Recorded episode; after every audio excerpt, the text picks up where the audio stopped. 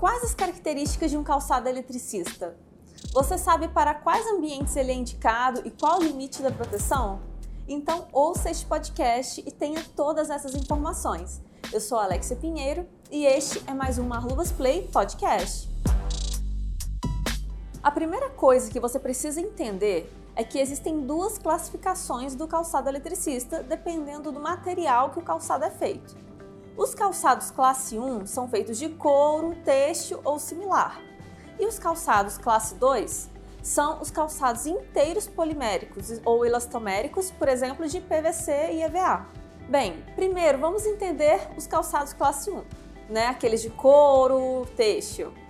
Para serem considerados eletricistas, os calçados de couro precisam seguir a norma ABNT NBR 16603 de 2017 essa norma define as características que o calçado deve ter para oferecer proteção a riscos elétricos. Importante, o ambiente de trabalho aprovado pela norma é de no máximo 500 volts em ambiente seco. Para isso, o calçado precisa seguir uma série de regras.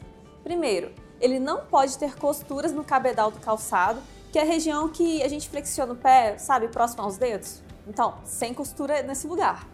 Outro ponto importante é que o calçado não pode ter nenhum componente metálico. Então, gente, ilhoses, biqueiras, palmilhas de aço, se for metálico, não pode estar em um calçado com proteção eletricista, de acordo com a norma atual. Então, se você precisar de proteção contra a queda de objetos, a biqueira vai ter que ser de composite, não de aço. Se você precisa de proteção é, contra perfuração, por exemplo, a palmilha também tem que ser de material não metálico. Além disso, o calçado também precisa ter proteção contra a penetração de água. Então, o calçado classe 1, ele pode ser, por exemplo, em couro hidrofugado, em microfibra, materiais que não permitam a entrada ou absorção de água. Isso não significa que pode trabalhar na presença de água, tá bom?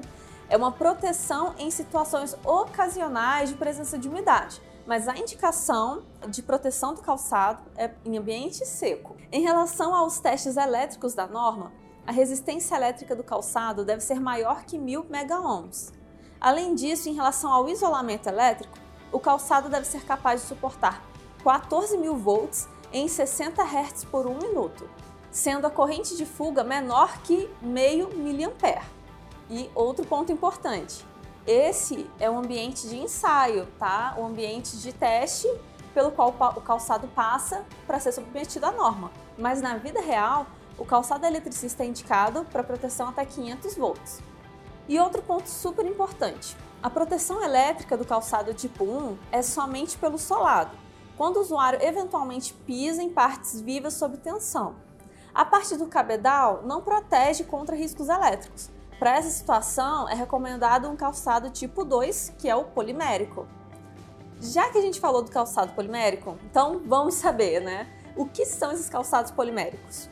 São os calçados produzidos com material polimérico ou elastomérico, ou seja, aqueles calçados que são feitos inteiramente desses componentes, por exemplo, as galochas de PVC. Esses calçados seguem a norma BSAN 50.321 de 2000, para proteção elétrica também.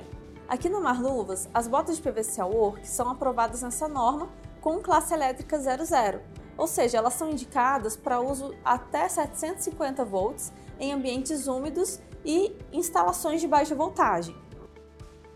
Então, pessoal, basicamente essas são as normas e características dos calçados eletricistas. É fundamental, além dessas informações, que você pesquise o CA do calçado e identifique em qual norma ele está aprovado. Esteja sempre atento à sua segurança, tá bom? Ainda está em dúvida sobre o assunto? Você quer ajuda para escolher a melhor proteção para você? Então ligue para 0300 788 3323 que vamos te ajudar nessa escolha e tirar suas dúvidas. Se preferir, envie um e-mail para faleconosco@marluvas.com.br. Só não vale continuar em dúvida, hein? Aproveite e siga a Marluvas nas redes sociais. Além das plataformas de áudio, estamos no Instagram, Facebook, LinkedIn e YouTube.